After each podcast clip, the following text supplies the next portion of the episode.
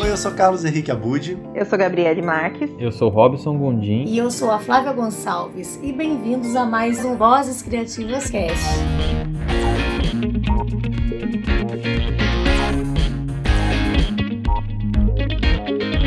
Esse é um podcast feito por quatro autores para falar sobre literatura, arte, cultura e processo criativo. E hoje o assunto é horror.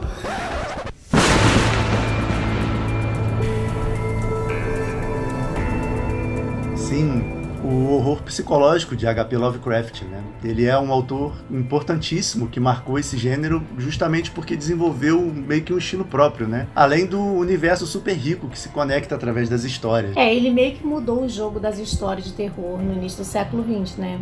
Além do horror psicológico, as histórias misturavam fantasia e ficção científica também. O que deixou o Lovecraft famoso mesmo foi o mito de Cthulhu, né? Exatamente que foi muito importante não só para a época dele, que deve ter sido algo estrondoso, tanto que ele foi, digamos assim, boicotado por várias editoras da época, mas é, se tornou o, o, que a gente pode chamar hoje de legado, porque ele influenciou tudo, né, na cultura hum. pop. Games, filmes, outros livros. Bandas, muitas músicas que foram inspiradas muitas. nos mitos de Cthulhu, né? E assim, para quem nunca teve contato com isso, né, o mito de Cthulhu é, consiste na hipótese de deuses muito poderosos, né, muito antigos. Os antigos. Isso. E o mais poderoso deles é o próprio Cthulhu, né?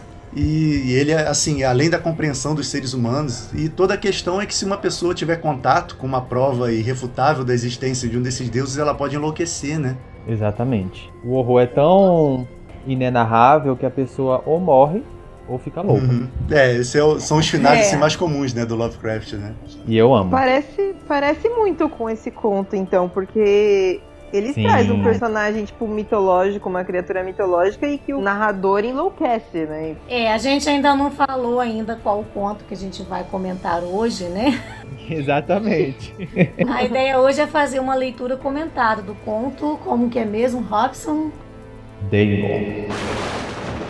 Nossa, Olha viu a que pessoa.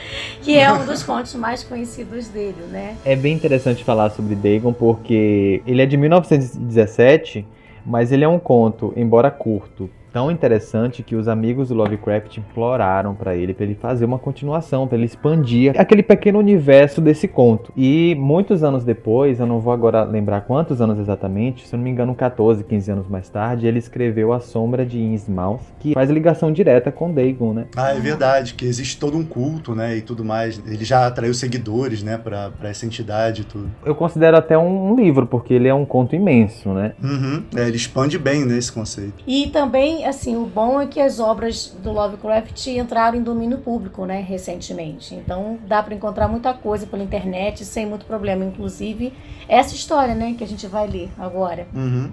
Ai, que legal, não sabia que tinha entrado. Faz sentido a obra. E é, é de muitos e muitos anos atrás. É, sabe? bem antigo. É, considerando que são 70 anos para entrar em domínio público. Isso. Então... Mas aí, antes da gente começar a fazer a leitura comentada, Vamos um, num pequeno jabá, Isso. rapidinho. É, a gente pode falar de duas coisas relativas ao Lovecraft que tem a ver com a gente, né? A primeira é que tem um videozinho né, sobre um conto do Lovecraft, A Coisa no Luar. A gente fez uma leitura comentada do conto, tá lá no nosso canal, Planos, Planos e Fugas. E fugas. Né, se pesquisar Lovecraft Planos e Fugas vai achar e ficou bem legal. E a segunda coisa é o livro do Robson, né? Que então, é, Robson. Que tem influências de Cthulhu, né? Fale-nos! É, o livro se chama Enquanto Eles Não Vêm. Ele foi publicado inicialmente na Amazon em 2016 e eu relancei em 2018 por uma editora e o livro, na verdade, ele tem assim uma leve influência do Lovecraft, uhum. porque o Lovecraft marcou muito, sabe, a minha vida de leitor mesmo. E eu, o meu primeiro contato com ele foi através de um filme, eu não sabia da existência, né, assim, do autor Lovecraft naquela época. E por causa uhum. daquele filme que se chama Dagon, que é a adaptação desse conto, eu fui procurar o autor e acabei descobrindo. Então, o livro, de certa forma, é uma homenagem a ele. Beleza. Uhum. Então, se você está ouvindo esse podcast pelo nosso site ou por algum agregador que comporte links clicáveis, o link para venda do livro está no post. Bom, tem muita coisa legal para falar tanto da mitologia quanto do próprio Lovecraft. Mas a gente vai deixar isso para um episódio futuro. É, o foco desse cast é mesmo a leitura comentada, né, desse conto do Lovecraft que se chama Dagon. Isso. Vamos lá.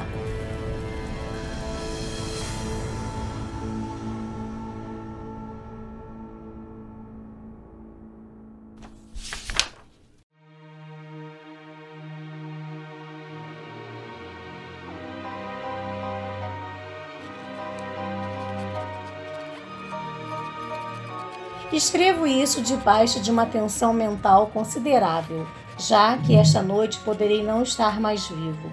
Sem um centavo e no final de meu suprimento da droga que só ela consegue tornar minha vida tolerável, já não consigo suportar a tortura e irei atirar-me dessa janela de sótão na rua esquálida lá embaixo.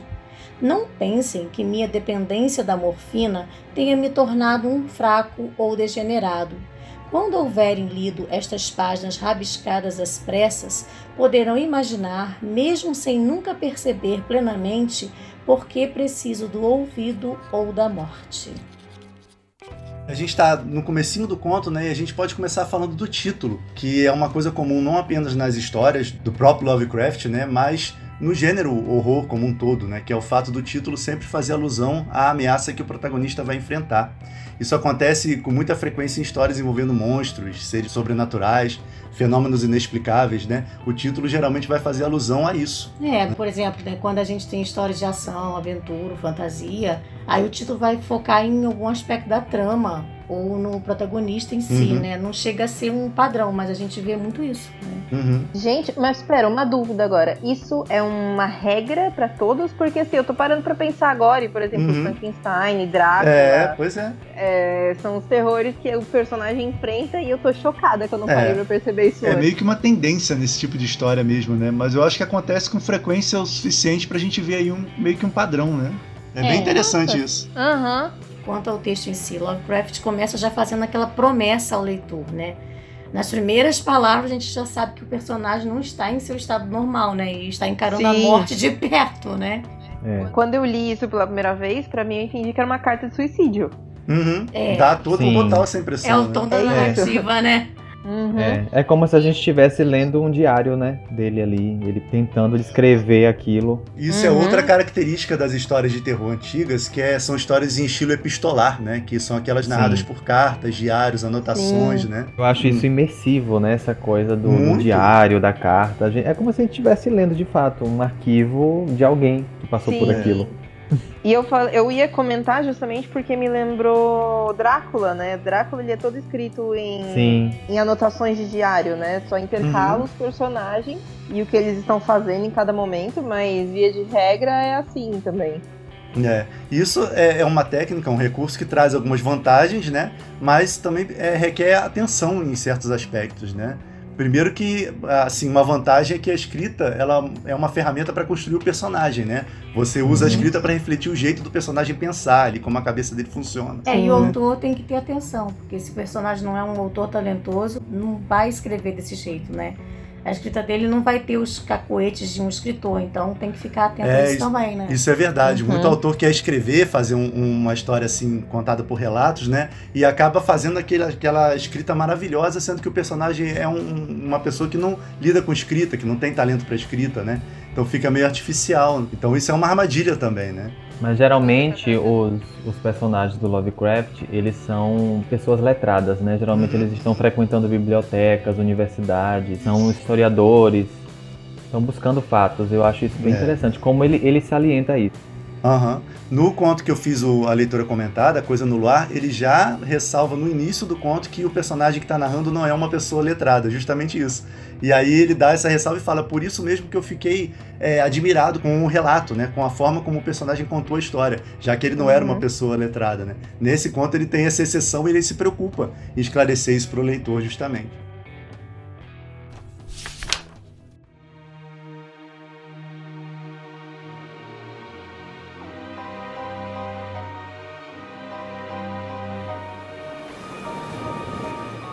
Foi num dos trechos mais abertos e pouco frequentados do vasto Pacífico que o paquete onde eu era comissário de bordo foi capturado pelo vasto de guerra alemão. A Grande Guerra estava, então, em seu início, e as forças marítimas do bárbaro ainda não haviam mergulhado por completo em sua posterior degradação. Sendo assim, nossa embarcação foi tomada como legítima presa, enquanto nós, membros de sua tripulação, fomos tratados com toda a equidade e consideração que nos eram devidas como prisioneiros navais. Era tão liberal, de fato, a disciplina de nossos captores que cinco dias depois de nos tomarem consegui escapar sozinho num pequeno barco equipado com água e provisões para muito tempo. Uma coisa interessante aqui é que o Lovecraft gostava de simplificar muitas vezes certas passagens, né? Ele criava certos atalhos para ir direto ao que interessava, né? Eu ia uhum. falar isso agora, Carlos. Eu ia, é, eu ia nesse ponto. Não é? é? A história não é sobre essa fuga do protagonista, né? Exato. Então ele resolve isso bem rápido. Isso é um alívio enorme, porque eu tenho a mania de não não ficar descrevendo muitas coisas, sabe? Às uhum. vezes, para mim, a, a, descrição excessiva trava a leitura, sabe? Quando Sim. a pessoa, o autor começa a viajar muito. E ele é muito direto nisso, e acho que é o que dá até um pouco de dinamismo, especialmente nesse trecho. Uhum. Vocês comentaram a questão também de ser letrado ou não, né? Ele é um comissário de bordo, então dá pra uhum. gente ter uma ideia que ele tinha uma certa, um certo é. conhecimento. Mas também na época em que ele escreve, isso aqui é 1917 não eram todos que tinham acesso. E um comissário de bordo, o soldo de um comissário de bordo não devia ser muito alto para a época, né? Então também uhum. fica aquilo. Ele é realmente uma pessoa letrada, porque às vezes uma pessoa da ciência não teria a reação que ele tem diante do que ele encontra. Uhum. É, ele tem, esse personagem tem um arco bem interessante, né? Do, do, início do conto, que ele é um pouquinho mais racional, e ao longo uhum. da história ele vai meio que mudando a percepção dele, e a gente consegue perceber isso justamente pela escrita, né? Pela maneira Sim. como ele descreve certas coisas. Isso é bem interessante. Uhum. Falando nessa parte dele ter uma brevidade, assim, dele ter trechos que, que ele consegue é, resumir muito bem, né? Tem histórias onde ele não tem pudor nenhum de colocar um recapitulando. Aconteceu tal coisa de tal jeito, ou então concluindo. e, e, ele vai em frente, é, né? É, isso não é um desleixo, né? É algo consciente. é, ele, ele faz, faz consciente, ele faz consciente. Consciente. E o mais interessante, Carlos, é que ele faz isso sem subestimar a inteligência do leitor. Com certeza, com ele certeza. não subestima. Ele, ele é Legal. muito refinado quando ele vai lidar com, com as explicações, sabe? É, uhum. e aqui fica fácil entender, né? Principalmente conforme a gente avança na história que os captores do protagonista sabiam que não havia para onde escapar, né? Que a fuga era a morte certa. É, ele escapou uhum. porque os caras, né, sabiam que ele não tinha para onde ir, né? Então a gente, ele deixa pra gente, né, concluir isso. Ele não, não, não precisa detalhar isso tanto, né? Porque esse não é o, o ponto da história.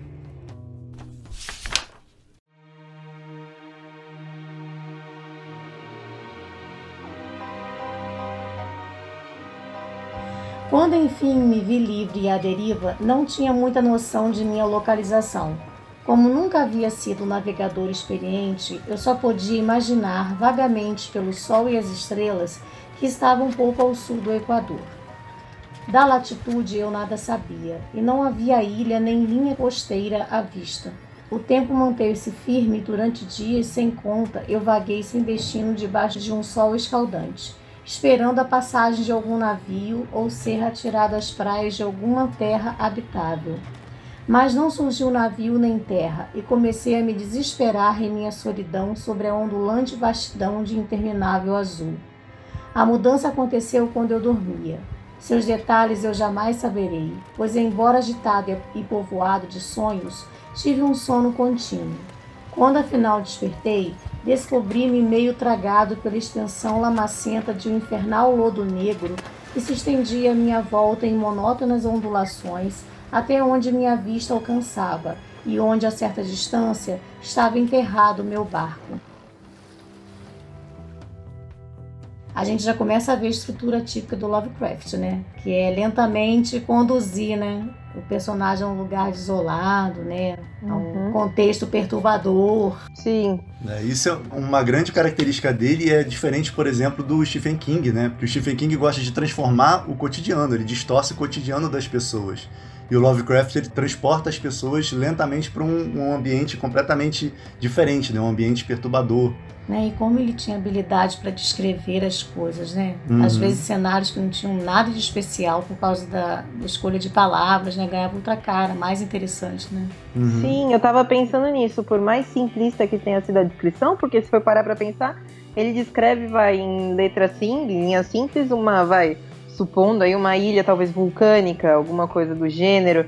E ainda assim, tipo, por mais simples que seja, você consegue imaginar e ver toda, toda a ambientação que ele tá dando. É bem legal. Tem um material dele, né, que também é bem curtinho, que dá para achar fácil online, que se chama Notas sobre escrever ficção fantástica. É um título parecido com esse onde ele deixa claro a preocupação dele com a escolha das palavras, né? com o efeito que essas palavras podem produzir no leitor. Hum, isso é bacana. Então é interessante uhum. mencionar, agora que a gente falou sobre a maneira dele de escrever, né? que ele foi um, um, autor realmente muito consciente disso. Cada palavra que ele colocava no texto tinha um propósito. Né? Então a descrição dele sempre foi bem precisa. Talvez por isso que os contos dele tenham sido bem enxutos, né? Ele tem escrito uhum. obras bem condensadas, né? por assim dizer. As palavras têm poder, né? E ele era tão minimalista com relação a isso, assim, tão detalhista que ele muitas vezes ele reescrevia o conto dezenas de vezes até ficar do jeitinho que ele, hum. ele queria, sabe, assim. Então isso mostra, como você falou, né, a, a responsabilidade com o trabalho. Porque a gente uhum. sabe que ele não foi um cara que teve sucesso, né? Sim, sim. Quando vivo. Mesmo que se possa imaginar a minha reação de surpresa ante uma transformação tão prodigiosa e súbita no cenário, a verdade é que eu sentia mais terror do que espanto, pois no ar e no solo putrescente havia algo de sinistro que me enregelava até o âmago. O lugar fedia restos pútridos de peixes em decomposição e de outras coisas indescritíveis que eu via erguerem-se do lodo asqueroso que recobria a infindável planície. Talvez eu não devesse tentar pôr em meras palavras o horror indescritível que o silêncio absoluto e a imensidão estéril podem encerrar. Não se ouvia nada, não se via nada fora a vastíssima extensão de lodo negro, mas era a perfeição do silêncio e a constância do cenário o que me oprimia com um terror nauseante. O sol ardia em um céu que parecia quase negro em sua crueldade límpida, como se a refletir o palude escuro como nanquim sob os meus pés. Enquanto eu retornava ao barco, percebi que só havia uma teoria para explicar a minha situação. Por obra de alguma erupção vulcânica sem precedentes, uma parte do solo marítimo fora arremessada em direção à superfície, expondo regiões que por incontáveis milhões de anos haviam repousado em silêncio em insondáveis profundezas oceânicas. Tamanha era a extensão de terra, assim surgida, que eu não conseguia ouvir o rumor do mar, por mais que tentasse. Tampouco se viam aves marítimas a procurar comida entre as carcaças. Quer dizer, nesse trecho, particularmente, eu fiquei assim espantado a primeira vez que eu li, porque em dois trechos ele já consegue te situar naquela imensidão e naquele vácuo, né? Porque é o silêncio absoluto. E você tem assim a ausência do som, mas ele trabalha com os outros sentidos, né? Tem os cheiros, as texturas. Então isso é uma coisa interessante que muito autor iniciante deixa de lado o autor iniciante tem a tendência de descrever o que o, o protagonista está vendo, mas esquece dos outros sentidos, né? O Lovecraft sempre foi muito atento a isso também, né? Uhum. E o uso das palavras é engraçado. Você vai vendo que o personagem está começando a, a, duvidar da própria sanidade, mas ele busca uma racionalidade, alguma é. forma de explicar com as palavras certas para ele falar, não, é isso, tá certo, faz sentido para mim, então deve ser isso mesmo. Eu não estou pirando na batata. É, é, você falando em palavras, Gabs, é interessante notar também o uso do termo indizível. Que é muito presente nas histórias dele. Frequentemente, os é personagens é não são capazes de descrever o que presenciaram, né? Ele descreve uhum. só o suficiente para perturbar o leitor, né? É, ele deixa muita coisa para a imaginação do leitor completar, né? E isso que a Gabs falou é bem interessante, que é aquele arco que a gente estava comentando. O protagonista, ele só no jeito dele relatar as coisas a gente consegue entender como a cabeça dele foi virando né, ao longo da, da história, conforme ele vai vivendo a experiência. Né? Uhum. E ele passa esse desespero pra gente, porque a gente se coloca no lugar dele. Eu acho isso fantástico. Uhum. E é engraçado, quando ele fala do cheiro do peixe, eu senti o cheiro do peixe. gente. Desagradável. Né? Isso é uma informação legal que Lovecraft ele odiava peixe. Ele tinha aversão a tudo que vinha do mar. Ele não podia nem ver coisas assim na feira, é, frutos do mar expostos na feira, que ele sentia enjoo e tal. Então ele é escrevia é muita coisa nesse sentido, até para enfrentar o medo dele. Isso é uma coisa interessante, que realmente a gente que não tem esse medo, a gente já sente esse desconforto, né? Imagina para ele que tinha essa, essa questão. Uhum. Será que se eu escrever sobre barata eu deixo de ter medo delas? Ó, oh, aí uma. Isso é interessante fazer. É, será que se eu escrever sobre cobras também? Aranha. Ah, já temos uma trilogia aqui: o é. Baratas, Cobras, Aranhas, é. né?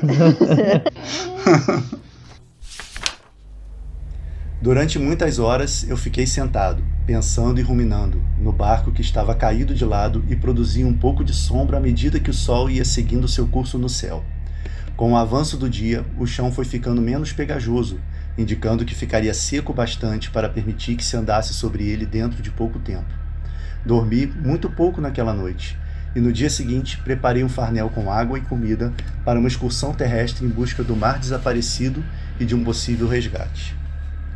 Na terceira manhã, verifiquei que o solo já estava bem seco e permitiria que se caminhasse sem problemas sobre ele. O cheiro de peixe era enlouquecedor, mas eu estava concentrado demais em coisas mais sérias para me importar com desgraça tão pequena e parti ousadamente para um destino incerto. Camei a duras penas durante o dia todo na direção oeste, guiado por um outeiro distante que se destacava em altura dos outros que existiam no deserto acidentado. Acampei naquela noite e no dia seguinte segui avançando para o outeiro, embora aquele objeto parecesse estar pouca coisa mais perto do que da primeira vez em que o vira. Na quarta noite atingi a base do monte, que se mostrou muito mais alto do que parecia a distância. Um vale interposto destacava seu perfil da superfície geral. Exausto demais para subir, dormi à sombra da colina. Não entendo por que meus sonhos foram tão agitados naquela noite.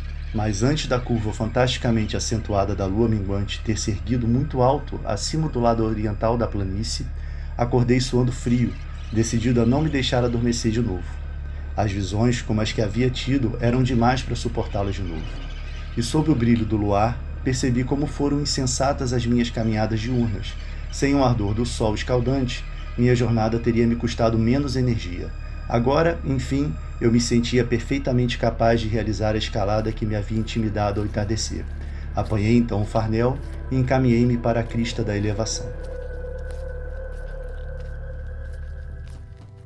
E faz sentido quando ele começa a falar que demora para chegar, porque com o sol, né, a miragem, o reflexo uhum. do, do, sol no chão, dá aquela sensação do onduladinho que a gente vê no concreto. É verdade, verdade. Uhum. Então, para ele, ele devia achar que era muito perto, mas era só um reflexo, né, que ele tava vendo.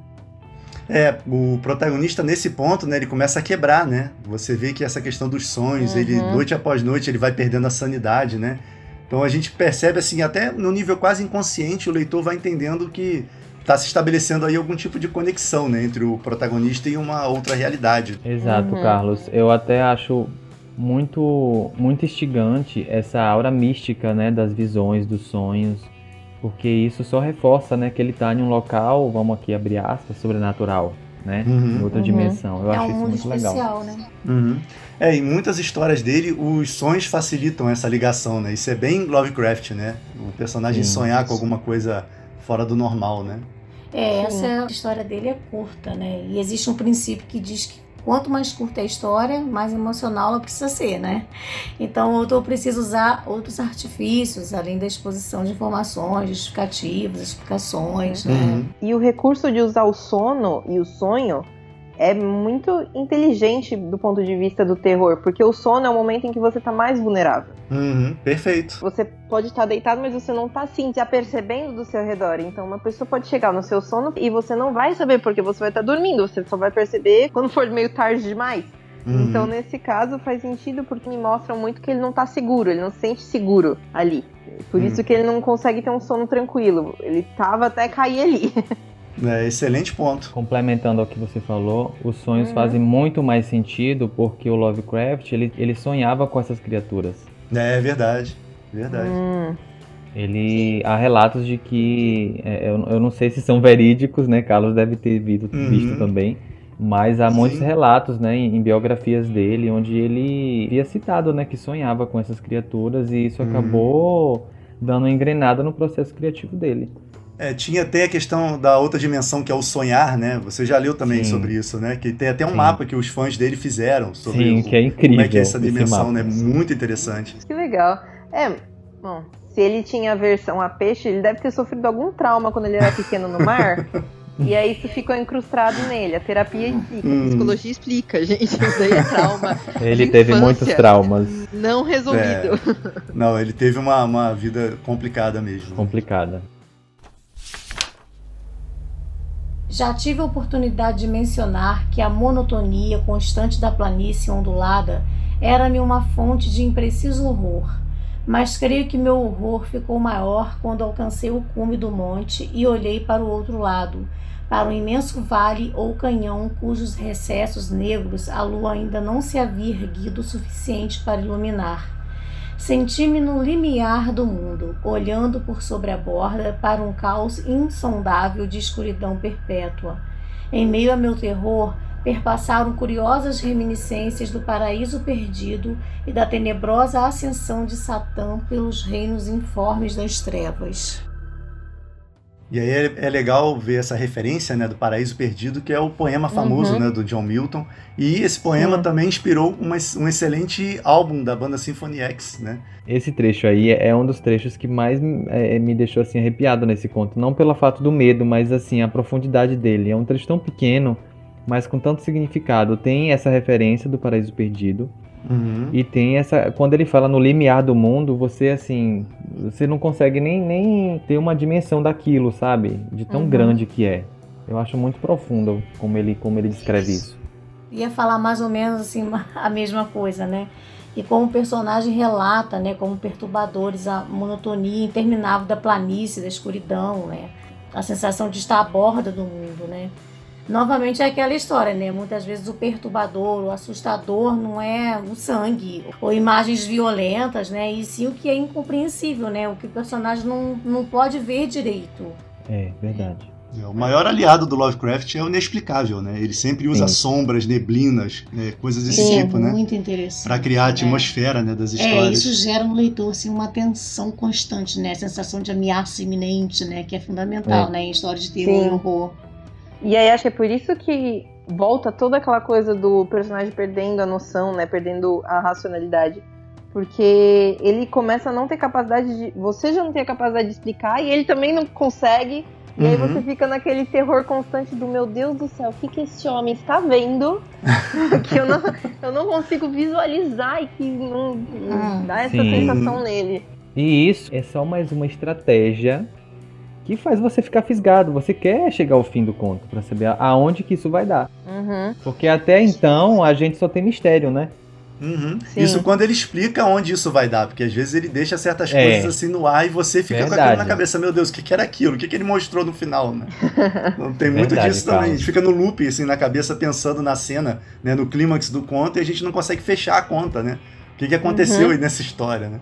E por que que isso é, é tão genial? Porque geram teorias, não é verdade? Sim, com certeza. à medida que a lua foi subindo no céu, pude notar que as encostas do vale não eram tão perpendiculares quanto eu imaginara. Saliências e afloramentos de rocha forneciam apoios perfeitos para uma descida, além de que, cerca de 30 metros abaixo, o declive tornava-se bastante ameno. Impelido por um impulso que não consigo precisar, fui descendo com dificuldade pelas rochas até parar na encosta menos íngreme abaixo, de onde fitei as profundezas estígias, onde nenhuma luz jamais penetrara. De repente, minha atenção foi atraída por um objeto enorme e singular na vertente oposta, erguendo-se abruptamente a cerca de cem jardas à minha frente um objeto de brilho esbranquiçado sob os raios da lua ascendente. De início imaginei que se tratasse de uma simples rocha gigantesca, mas estava pouco consciente de que seu contorno e sua posição não eram uma obra puramente natural. Um exame mais de perto encheu-me de sensações que não consigo exprimir, pois apesar de seu tamanho imenso e sua posição num abismo que ficara escondido no fundo do mar desde a juventude do mundo, percebi que o estranho objeto era um monólito bem moldado, cujo vulto maciço havia conhecido o artesanato humano e talvez a adoração de criaturas vivas e pensantes. Então, profundezas Estígias. É, Profundezas Estígias aqui faz referência ao rio Estígio, né? Um dos rios do submundo na mitologia grega, né? É, o monólito também é um elemento clássico nas histórias de Lovecraft, né? Uhum. O monólito também está muito presente nas histórias do Robert Howard, que o criador do Conan, né, de, do, da era Boreana, e que por Sim. sinal era muito amigo do muito. Lovecraft por correspondência, né? Eles nunca se conheceram, é. mas eles trocavam cartas e, e histórias, né? E inclusive Stygia é o nome de um lugar no mundo iboriano, né, do Robert Howard. Nesse trecho que ele fala sobre um monólito e tal, cuja opulência, conhecer o trabalho e talvez a adoração de criaturas vivas e pensantes, isso já uhum. desperta na gente muitas possibilidades. A gente já imagina, assim, sabe, um exército de seres antigos e tal, porque ele descreve, né, a juventude do mundo. Então, uhum. só nessa descrição a gente já cria toda uma teoria na mente que dá uma grande força, né, para esse conto. Sim, com certeza. É, a partir daqui, eu acho assim que a gente já começa a tentar montar na cabeça a mitologia que cerca esse mundo especial, né, para onde foi o personagem. É. é. E a gente já supõe que esse monólito é algo antigo mesmo, né, um objeto de adoração, então vem todo um vestígio assim de uma civilização antiga, né, como você falou. Sim a gente já, já faz aquela ligação. Bom, para ele houve uma espécie de erupção e a Terra subiu e trouxe esse monólito que estava lá embaixo. Então a gente já uhum. começa, né, a juntar as peças. Perfeito. Sim. E de novo, né, o uso das palavras. Vestígia já vem uma, uma já remete numa coisa antiga monólito, adoração de criaturas vivas, um, uhum. tinha conhecido artesanato, juventude do mundo, tudo isso já dá ideia, você já pensa que é uma coisa ancestral, né? Uma coisa que não era para estar tá ali na época que ela estava ali. Isso aí.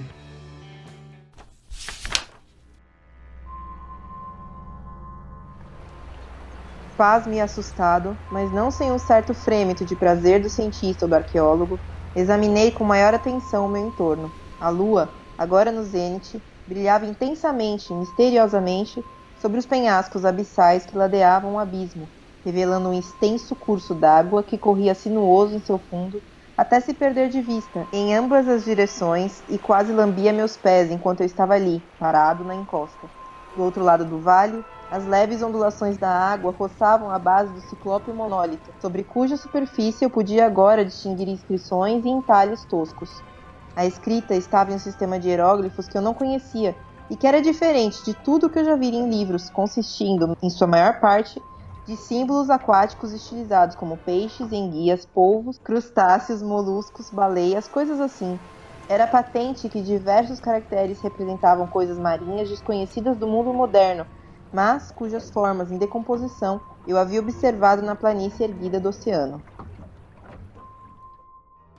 o termo ciclópico e mais para frente a gente vai ter polifêmica, né? Essas são referências a, a, monstros da Odisseia, né? O ciclope uhum. polifemo, né? É, pra, ele usa o ciclope polifemo para sinalizar a existência de coisas grotescas, né? De grandes proporções. E sobre isso, né, a gente pode dizer que o estilo de escrita do Lovecraft já era considerado meio arcaico na época dele. Esse Imagina, trecho aqui né? a gente tem bons exemplos, né, dessa escrita mais formal, mais conservadora, né? Ah, eu consigo imaginar o formal, mas não o velho. não, velho no bom sentido. Né? É, eu ia falar isso, mas assim, Carlos, isso que você falou sobre a palavra, né, ciclópico e tal. Uhum. Isso é mencionado inclusive na adaptação desse conto, né? Foi uma adaptação que eles uniram, na verdade, esse conto, Dagon, e o A Sombra de Innsmouth, que faz. É uhum. É como se fosse uma espécie de spin-off, digamos assim. Ah, entendi. E eles fazem essa menção a isso que você falou aí. Bem interessante. Uhum. É interessante como o protagonista está assustado, né? E curioso uhum. ao mesmo tempo nesse trecho, né? Esse é um estado de espírito muito comum nas histórias dele, né? E isso geralmente, né, aquela olhadinha a mais, aquele passo a mais em direção à escuridão, né, que causa a ruína do personagem, né? É. Exatamente. É aquela coisa, se você tá num momento de num filme de terror e aí eles falam, vamos se separar, não se separa, fica junto. A curiosidade matou o gato. Ai, eu fico gritando, jogando pipoca, não vai, desgraçado, não vai. E nesse trecho, né, a gente tem a exposição completa dessa cultura oculta que a gente estava falando, né? Ao menos essa é a hipótese que o protagonista levanta, né? Então é, a gente está uhum. no momento da revelação, né? Antes do, do clímax da é, história, né? Muito bacana, muito bom. É interessante também como ele descreve enguias, polvos, crustáceos, moluscos. Gente, dá para sentir o fedor daqui. a gente que não tinha aversão a coisas do mar acaba tendo, né? Só, é. só a gente, ai, eu só, ô, ô, Carlos, eu hum. só lembro daquela cena do, do Kraken de Piratas do Caribe, aquele povo é gigante, verdade. sabe? é verdade.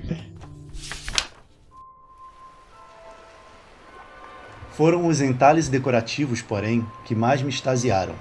Havia um arranjo de baixos relevos, bem visível acima da água interposta por conta de seu enorme tamanho, cuja temática teria provocado a inveja de Doré. Imagino que aquelas coisas deviam supostamente ilustrar pessoas, ao menos um certo tipo de pessoas, embora as criaturas fossem mostradas divertindo-se como peixes nas águas, de alguma gruta marinha ou venerando algum santuário em forma de monólito, também ao que tudo indica submerso. De seus rostos e formas não ouso falar com detalhes. Sua mera lembrança me deixa aturdido. De um grotesco além da imaginação de um Poe ou de um Boer, tinha um perfil infernalmente humano, apesar das mãos e pés palmados, dos lábios chocantemente largos e flácidos, dos olhos saltados e vítreos, e outras feições ainda menos agradáveis de se lembrar. O curioso é que pareciam ter sido cinzelados muito fora de proporção em relação ao cenário de fundo, pois uma das criaturas era mostrada no ato de matar uma baleia, representada com um tamanho um pouco maior do que o seu. Mas naquele momento eu achei que eram apenas os deuses imaginários de alguma tribo primitiva, navegante e pescadora. Algumas tribos cujos derradeiros descendentes teriam perecido muitas eras antes do primeiro ancestral do homem de Piltdown ou de Neandertal haver nascido. Extasiado diante daquele inesperado vislumbre de um passado além da imaginação do mais ousado antropólogo, Fiquei ali cismado, enquanto a lua provocava curiosos reflexos no plácido canal à minha frente. Gente, posso falar que me lembrou Atlântida? Uhum. É, uma Porque... cultura antiga, né? É, uma cultura antiga, meio peixe, que estava submersa Atlântida.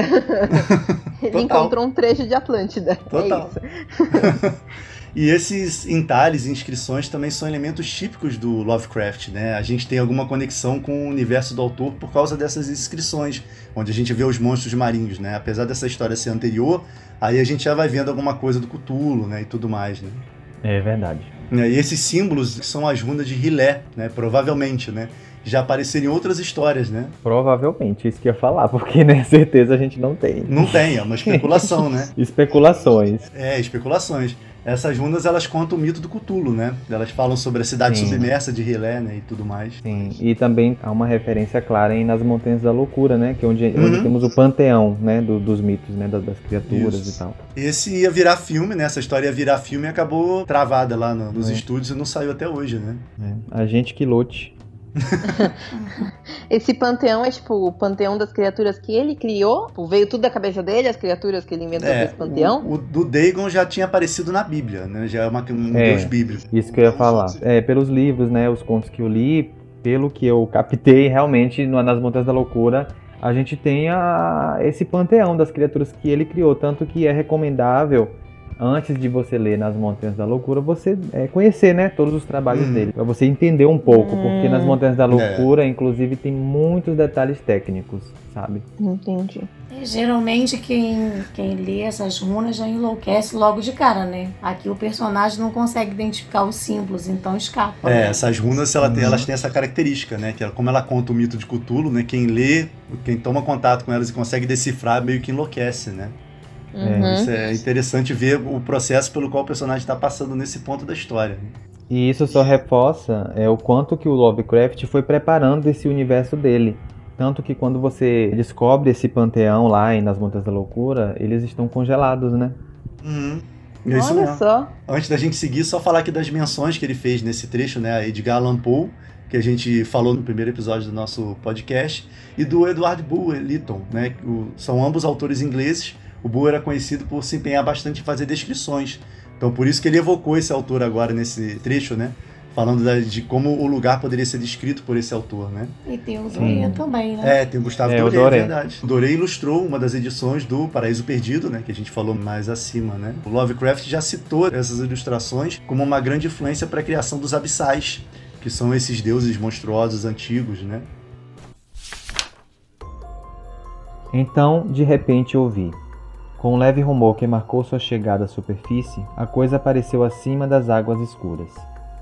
Enorme, polifêmica e repugnante, aquilo dardejava como um pavoroso monstro saído de algum pesadelo em direção ao monólito, ao redor do qual agitava os braços escamosos ao mesmo tempo que inclinava a cabeça hedionda e emitia sons compassados. Acho que foi naquele instante que perdi a razão. Em relação à escalada frenética do aclive e do promontório e a jornada delirante rumo ao barco, não recordo quase nada. Acho que cantei um bocado e irrompi em gargalhadas estranhas quando não consegui mais cantar. Tenho lembranças difusas de uma forte tempestade algum tempo depois de retornar ao barco. De qualquer modo, sei que ouvi trovoadas e outros sons que a natureza só emite em seus momentos de maior furor.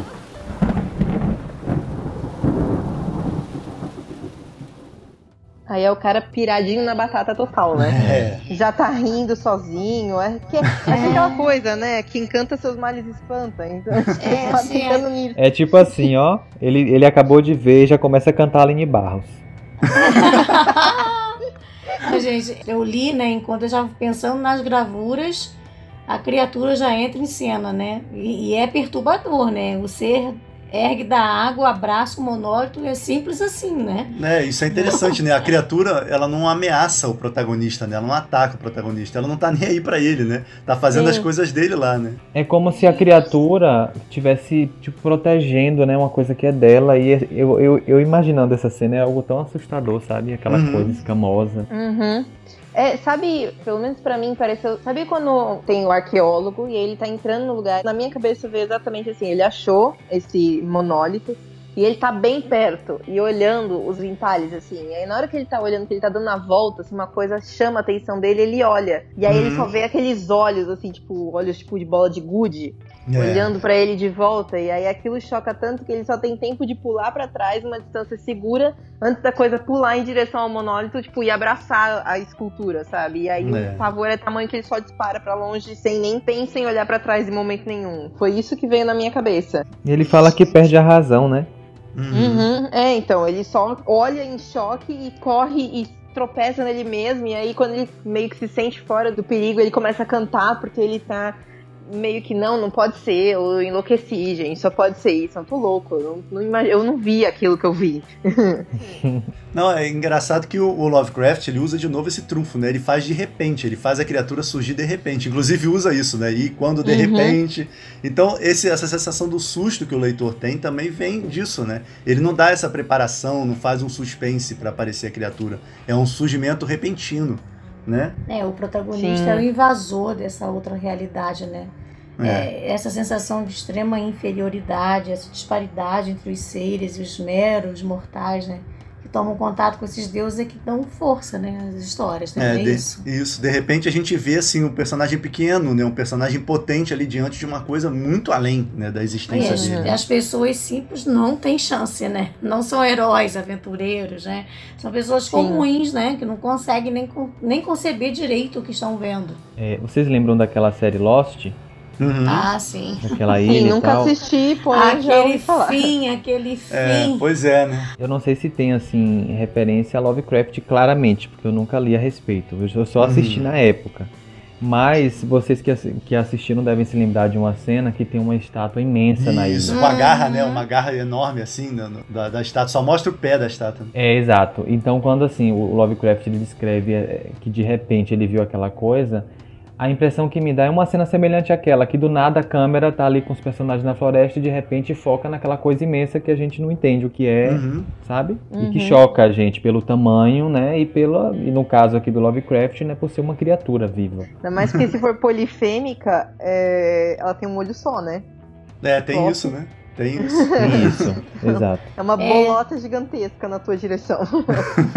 e algo muito marcante na escrita do Lovecraft é que quando ele vai descrever coisas mundanas, ele capricha, enfeita, né? Usa adjetivos criativos. Né? né? E por outro lado, quando aparece alguma coisa sobrenatural, né? Quando alguma coisa incomum entra em cena, aí ele é mais direto, né? Porque ele confia uhum. na é. imagem que ele criou, né? Ele não precisa valorizar para impressionar o leitor. Cara, totalmente. Sim. Aí dá vontade de esganar ele, porque eu queria mais saber sobre esse bicho. é, sei. mas ele deixa essa sensação, né? Que quando realmente vai aparecer alguma coisa assim perturbadora, ele descreve de uma maneira muito direta. Ele confia que ele teve uma ideia que vai perturbar por si só, né?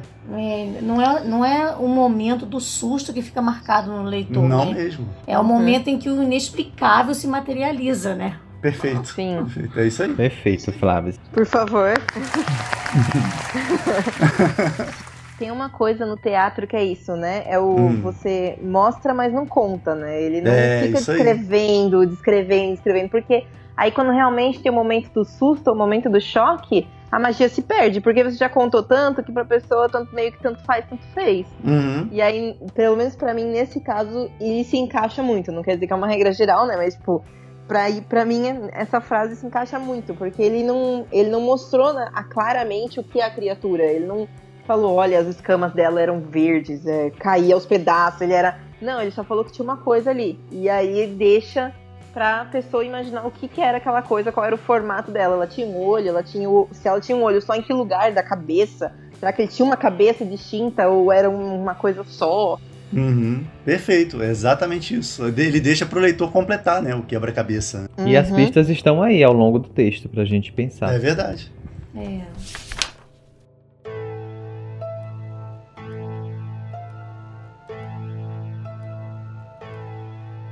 Quando saí das trevas, estava no hospital de São Francisco, para onde fora levado pelo capitão de um navio americano que recolhera meu barco no meio do oceano. Em meu delírio, falei muito, mas descobri que não deram muita atenção às minhas palavras.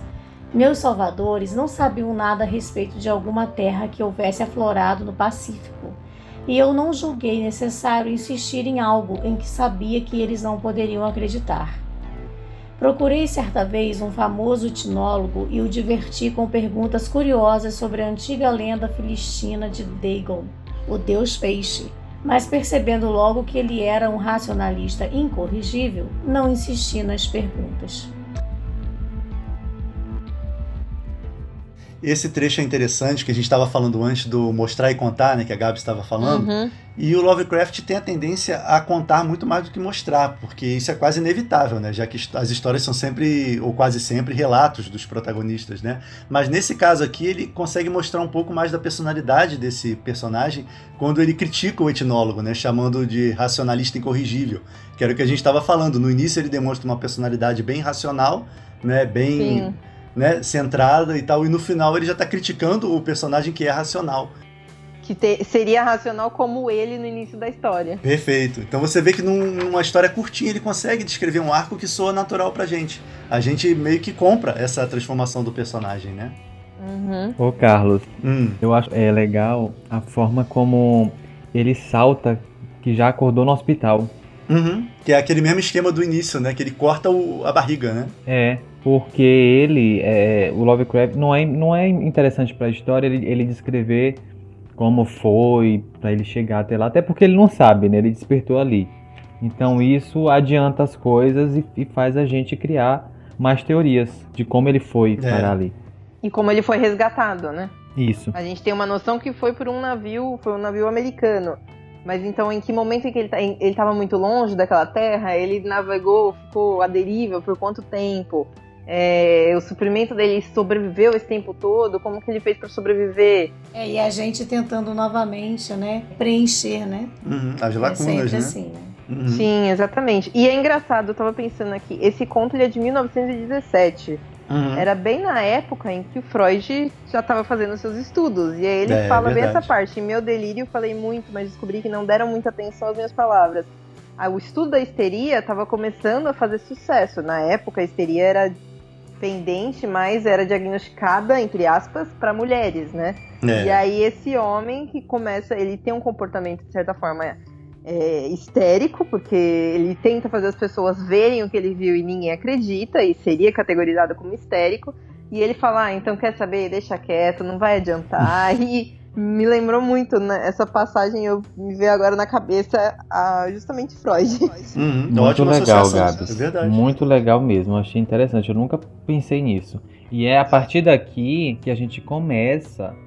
Comigo foi assim, eu comecei a pensar assim, poxa, então por isso aquele começo, né? Ele falando sobre a rua lá embaixo uhum. e tal. Né? A gente começa a associar.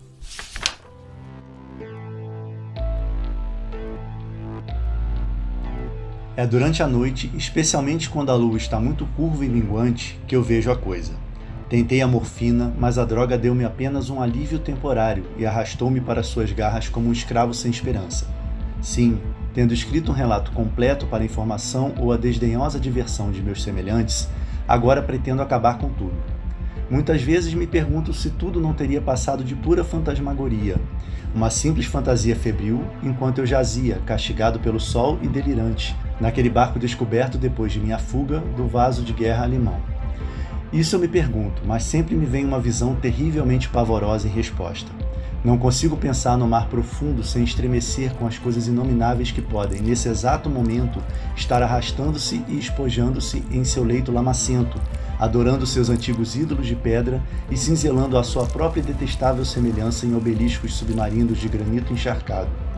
Sonho com um dia em que elas poderão ascender acima dos vagalhões para arrastar para o fundo, com suas garras fétidas, os remanescentes de uma humanidade debilitada, exaurida pela guerra. O dia em que a Terra poderia afundar e o escuro leito do oceano erguer-se em meio a um pandemônio universal. Nossa, como isso é forte, né? né? É, é como é típico, né, com Lovecraft, né? Mais um protagonista enlouquece por entrar em contato com algo muito além de sua compreensão, né? Uhum. é, eu tava esperando a gente chegar justamente nesse trecho para dizer um detalhe que me deixou muito assim vidrado, né? Como é como se ele tivesse desejando que essas coisas aparecessem para as uhum. pessoas verem que embora ele desejasse, que não foi fantasia. É. Sabe? Uhum. Ele chega a desejar, né, que isso aconteça e que aquilo se erga, ainda que vire um pandemônio universal. É, ele fica Sim. meio que esmagado por essa consciência, né, de que um poder maior possa acabar com tudo, com toda a facilidade do mundo. Exato. Sim, e, e eu acho que é também uma busca do personagem de ter a racionalidade de volta de poder virar para todo mundo e falar, tá vendo? É, eu tava certo. Eu, eu tinha razão. Exatamente. E são eu vocês que estão loucos. é. Eu que tinha razão e vocês enlouqueceram. E, inclusive, quando ele fala do sonho, que ele eu queria que fosse, eu me pergunto se tudo não passou de fantasmagoria.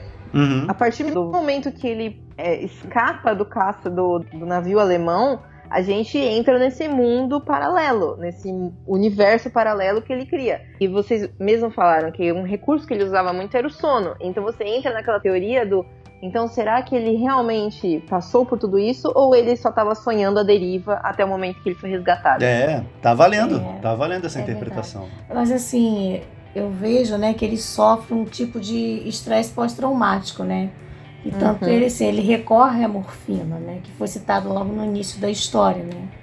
E esse último trechinho também é, é, é, bem mostrado, né? A gente entende o pânico, né? A paranoia do personagem. Uhum. Sim. E a morfina era uma, era uma droga que começou a fazer muito sucesso nessa época, né? Então... É, pois é. Eu quero que vocês falem sobre esse último trecho. Quero saber a opinião de vocês.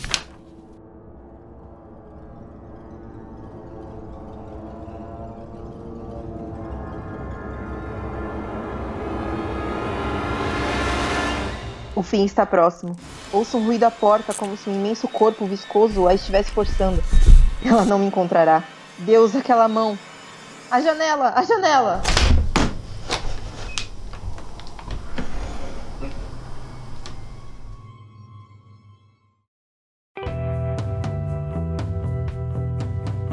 Eu não sabia como ler esse final, gente. Quando eu li também, tipo, sozinho, eu fiquei, gente, como hum. se lê esse final? Como se lê esse grito dele no, tipo... Na, bom, eu e a Flávia, a gente, gente, concorda que a ideia é que o personagem pulou da janela, é, né? Ele se matou, né? Ele pulou. Sim, eu imaginava ele pulando, mas, por exemplo, como que ele gritou isso? Porque, na verdade, ele tá pensando, Sim. né?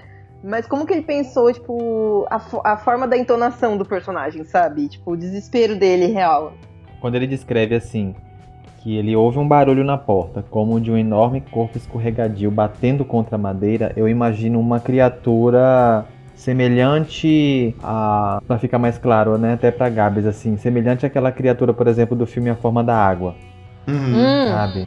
Eu imagino é, ele, ele encontrando uma criatura daquela, porque no livro A Sombra de Innsmouth, que faz ligação com esse aqui, a gente descobre que os habitantes né, de Innsmouth estão se transformando, né? Nesses seres estão indo para o fundo do mar. Uhum. Então é Olha é como só. se ele estivesse vendo uma, um, um, justamente uma criatura daquela.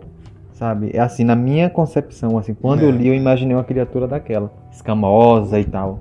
Ou alguém simplesmente bateu na porta e ele alucinou e ele, todo o resto, é. né? Uhum, e ele simplesmente alucinou.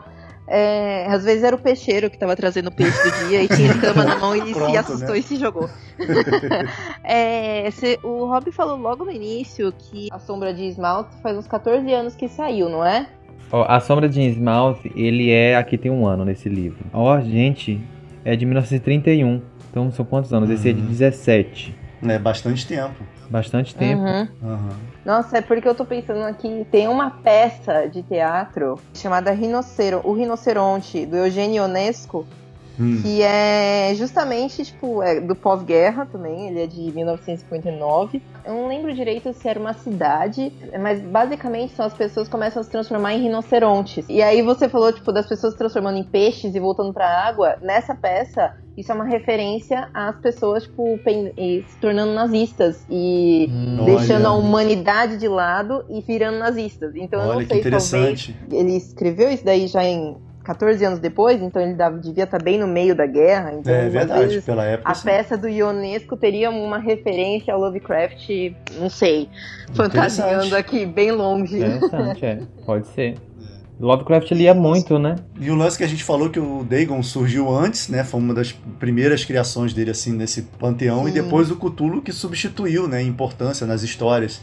E ele passou, o Cthulhu passou a ser muito mais importante, né? E considerado mais antigo também, né? E uma coisa interessante de dizer é que muita coisa em relação a essa mitologia dele foi meio que alinhavada depois da morte do Lovecraft, né? Muita gente estudou é. e começou a juntar as pontas, né? Teve inclusive história dele que foi terminada por outros autores. Né? Foi o caso da Coisa do Luar, né? Que a gente fez a leitura lá no canal, que ela foi terminada por um amigo dele.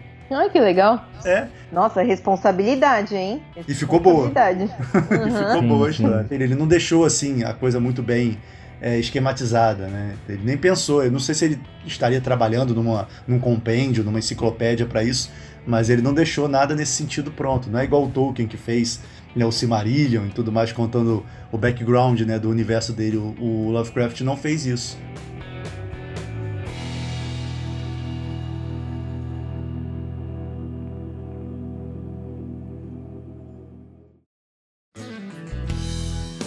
Então, gente, é isso. Essa foi a nossa leitura comentada sobre o conto Dagon, do Lovecraft. Agora a gente vem para o nosso próximo quadro. Por trás das páginas, onde a gente fala um pouco sobre o nosso processo criativo. Porque a gente ainda não disse, mas nós somos quatro autores, não é mesmo? Verdade. O que, que, a gente tem feito? Dessa semana agora ou dos últimos dois meses? Isso, é, disso tudo aí. Do último podcast pra cá, né? É muita coisa, hein? Tem um lapso aí meio grande de é, tempo. É, só um pouquinho. Bom, teve o NaNoWriMo, né? Pra quem não sabe, é um mês, é uma maratona de escrita, né? De novembro. E a gente já fez, participou. A gente participou de 2015 e 2016, 16, né? 17. 17. Esse ano é. passado e esse não. Eu participei no ano passado e uhum. eu senti que tipo, me deu um gás muito legal assim para escrever. E aí esse ano eu participei com um outro projeto. Eu não consegui terminar, né, por trabalho, um monte de coisa, enfim. Mas eu ainda tô continuando a história. É, um, é uma fantasia épica, mas ao invés do cenário tradicional europeu, ele se passa num cenário meio egípcio, se passa no deserto. Olha que legal. Legal, tem bacana. umas influências meio árabes ou indígenas, indianas, indígena, egípcia e indiana. Tô fazendo um conto para uma antologia que vai sair, acho que no ano que vem, agora também, né? Final do ano, só vai ser no ano que vem mesmo. que é de romance clichê. E tem uma outra antologia que eu fiz, tô fazendo parte também, que vai sair em, em e-book. Talvez saia financiamento coletivo dela que é de mulheres merece. É, oh, coisa boa. Estilo atômica, estilo espiando, assim, estilo essas mulheres mais fortes. Nossa, é Gabs, quanta produção. É. Ainda bem, gente. Meu Deus, tô há meses Graças sem produzir nada. É isso aí. O NaNoWriMo que você falou é muito interessante, que só a sensação de ter gente do mundo todo escrevendo naquele Ai. período que você tá também ali no desespero Sim. é muito bom, né?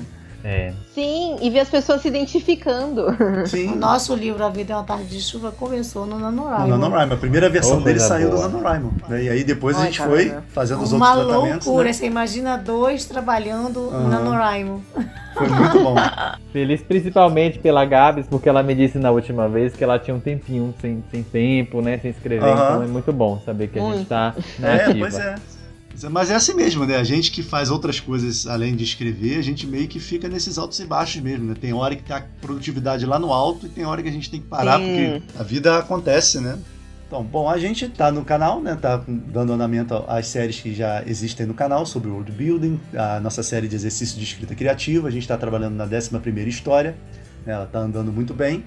E com relação ao nosso novo livro, escrito em parceria, a gente está dando forma ao primeiro ato. No episódio passado a gente tinha falado do outline, né? Uhum, a gente tinha uhum. montado uhum. todas as cenas do primeiro ato e a gente começou a escrever essas cenas que a gente tinha planejado. Montar o quebra-cabeça. Montar o quebra-cabeça. E uma coisa interessante é que a gente começou a ver uma pegada mais gótica, uma tonalidade mais sombria na nossa história, né? Não, a gente não sabe explicar muito bem o porquê, mas assim, a gente planejou ah, a cena, mas, mas na hora da, da, escolha das palavras, como a gente falou de escolha de palavras no. Eu fui influenciado por Paulinho Escarlate. Uhum. Nossa, esse filme é maravilhoso. Alguém já viu? Maravilhoso, fotografia impecável. Ah, eu vi sim. Eu fiquei por um segundo na Colinha Escarlate e já vi esse nome. Sim, é o filme que tem o Tom Hiddleston, que faz o Loki, né? É, isso, olha, isso. perfeito. Isso. Meu, o Guilherme Del é Toro. É, é Guilherme Del Toro é demais, né? E assim, a gente está pensando no ambiente, aquele ambiente, aquelas cores, uhum. as roupas, né? Aquela pegada, né? O nosso universo de fantasia não é um universo de fantasia medieval, assim, não, não é bem isso. Tem um pouquinho de steampunk, né? E a gente quer uhum. introduzir alguma coisa do Brasil colonial, né? Já tem alguma coisa da era vitoriana e a gente quer colocar o Brasil colonial também. Então a gente está pesquisando sobre isso. Vai ficar bem interessante, assim, uma fantasia, né? Com um pouquinho de steampunk que se passa no, no Brasil colonial. Sim. É nisso que a gente está trabalhando e conforme a gente começou a colorir as cenas, quando a gente começou a trabalhar as descrições e tudo mais, a gente viu que ele está tendo uma pegada mais sombria, como a Flávia falou, uma coisa mais gótica, né? E a gente está gostando, a gente resolveu abraçar a ideia. É, né? Eu tô uhum. dando uma lida no, em alguns romances de 1800 e alguma coisa, assim. São romances muito bons, assim, dá, dá para tirar muitas ideias bacanas. É. Nós dois somos professores, né? Então a gente está vindo num processo de final de ano letivo, então no, no último mês, assim, não deu pra gente fazer muita coisa. A gente acabou de entrar de férias, então a gente entra de férias de um trabalho e começa o outro. Então agora a gente vai começar é. a escrever a sério, né, ao longo das nossas férias. Eu imagino que Drácula talvez tenha inspirado também, né, vocês. Com certeza, com certeza. Sim.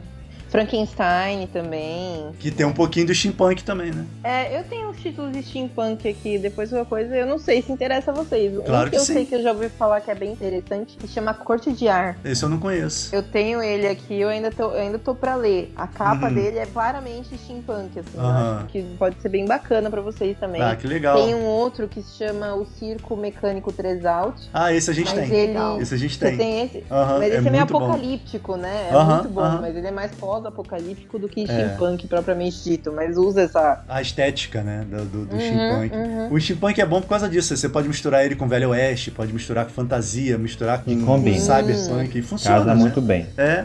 Bem, na última vez que a gente se reuniu, eu falei que eu estava em fase, né, em processo de um livro que eu comecei há alguns anos, meados de 2007, 2008, Sim. que era um livro com uma pegada meio anime, ação, aquela uhum. coisa meio que o Bill, né? Eu havia parado ele, eu havia engavetado. E quando eu voltei da Bienal, eu resolvi desengavetar esse projeto por causa de uma uhum. amiga que ela ficou na minha cabeça falando, né, que ela achou bem interessante. Uhum. E assim, eu agradeço muito a ela porque eu concluí esse livro essa semana. Fiquei muito, muito feliz assim por ver. Ah, que bacana, Robson. Parabéns. Parabéns. ah, gente, valeu. Valeu, porque assim, esse projeto ele, é, é, ele realmente nasceu nessa época, então é, uma década depois, né, a gente uhum. vê algo uhum, que foi planejado, né, tanto tempo assim, se tornar realidade, é algo bem, é, assim, motivo de orgulho mesmo. Com certeza. E eu já tinha algumas ilustrações, né, prontas também, uhum. até porque tem toda essa pegada visual e eu já queria mesmo trabalhar em algo assim. E agora eu só vou esperar um pouco, né, deixar o texto descansar para depois uhum. a gente uhum. voltar com aquela com aquele olhar crítico, né, que a gente sabe é. que que funciona. Eu gosto do fato que o Rob ele não se contenta simplesmente em fazer um putz, um livrão da hora, entendeu? Ele ainda pisa querendo ilustrar. Verdade. Depois ele ainda vai diagramar, é. pois é. mapa no meio. É. Não se contenta em dar um tapa na nossa cara, ele é. resolve pisar e girar-se o pé cima. Ah, mas o, o, Carlos também ilustra. O Carlos, a Flávia, eles também mexem muito então, com essa então, parte visual. Eu ainda tô pra ver as ilustrações deles, eu ainda pois não é. vi. Eu ainda quero ver. Então se prepara prepara, querida. Se prepare porque é tiro de tiro de canhão. Ah, até parece. Não, a gente gosta de fazer. A gente tá até tentando se desapegar disso um pouquinho, né? Porque a gente tem aquela sensação de que se a gente fizer, vai ficar exatamente como a gente imaginou no texto, sabe? Então, a gente faz as capas dos livros, a gente faz as ilustrações do miolo e tudo mais, mas pro próximo a gente tá querendo desapegar ah, um pouquinho. Isso, exatamente. Deixar outra pessoa fazer, até para ver outra visão mesmo, né? Para ver o que outra pessoa pegou do texto. É a né? tendência né? do autor, é uhum. é aquilo escreve, né? Ai, agora todos os detalhes, né? Sabe fazer a capa, então é. por que não? Não, eu entendo, Robson, porque a gente vai pensando na história, a gente vai tendo as ideias dos desenhos, as ideias da capa, a gente vai começando a meio que a trabalhar até em paralelo, né? Na, na parte visual, né? Nesse meu caso, eu quis assim, eu realmente quero que o leitor imagine como eu imaginei, uhum. pelo, pela questão visual mesmo, porque a referência ao Tarantino está ali no livro. Então, como o Tarantino é diretor de cinema, além de escritor, ele dirige os filmes, então eu quero uhum. tentar referenciá-lo nas cenas, digamos assim, nas imagens, sabe? Ah, legal. O maior desafio para mim, eu imagino que para você e para Flávia nesse novo trabalho seja essa questão histórica, que eu acho que uhum. exige muito, muito estudo. Com certeza. É, a gente está pesquisando bastante. Tem que ler muito. Uhum. Exatamente, e para mim o maior desafio, assim, na, na, escrita mesmo, foi as cenas de ação, porque uhum. é, é muito difícil você escrever ação e tentar ilustrar essa ação sem ficar algo cansativo. Sim, sabe? sim nem cansativo e nem confuso, né? Porque muito autor Exato. também peca nisso. Ele quer fazer Exatamente. uma cena de ação muito frenética e o leitor não consegue entender quem tá onde, quem fez o que, né? Uhum. Sim. Então eu tentei trabalhar assim de forma realmente paciente. Eu fiz um bom uso da diplomacia para não, não enfiar os pés pelas mãos, sabe? Então eu primeiro uhum. fiz o roteiro, depois eu comecei a analisar, depois eu fui tirando o que era desnecessário. Uhum. Passei para uns três amigos betas que são assim bem sinceros também, isso é importante, né? Afinal, uhum. a gente tá aqui para aprender mesmo. Sim. Então eu acho que o projeto tá em boas mãos, sabe assim? Eu acho que eu tenho uma galera aí que tá me apoiando que eu acho que vai fazer toda a diferença no produto final. Muito, Muito orgulho bom. de você, Robson. Parabéns. Parabéns. Ah, obrigado, obrigado. Também tô feliz por vocês.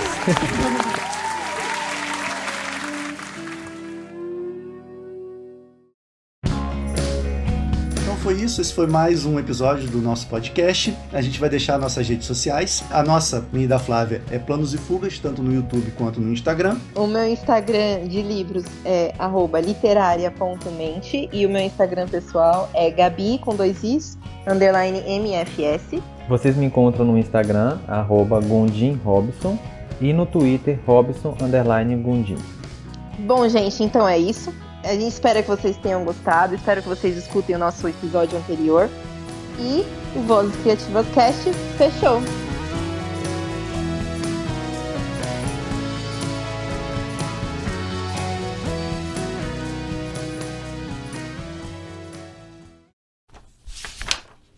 Bom, Aqui. Condições de saúde relacionadas. Eita, peraí que o celular perdão, enlouqueceu. Perdão, gente. A voz do Google.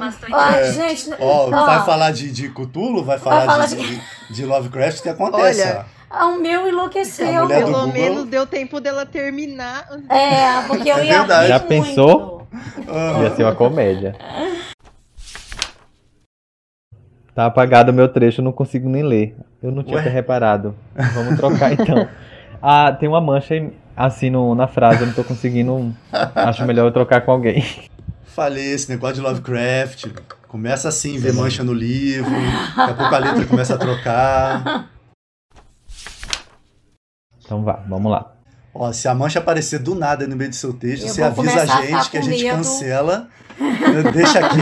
Esse aqui não tem mancha, não. Esse aqui eu não. Agora não tem. Agora. Ali vai começar a abrir uma mancha negra no meio da sua página. Eu quero ver. Tá bom, vamos lá. Manda ver.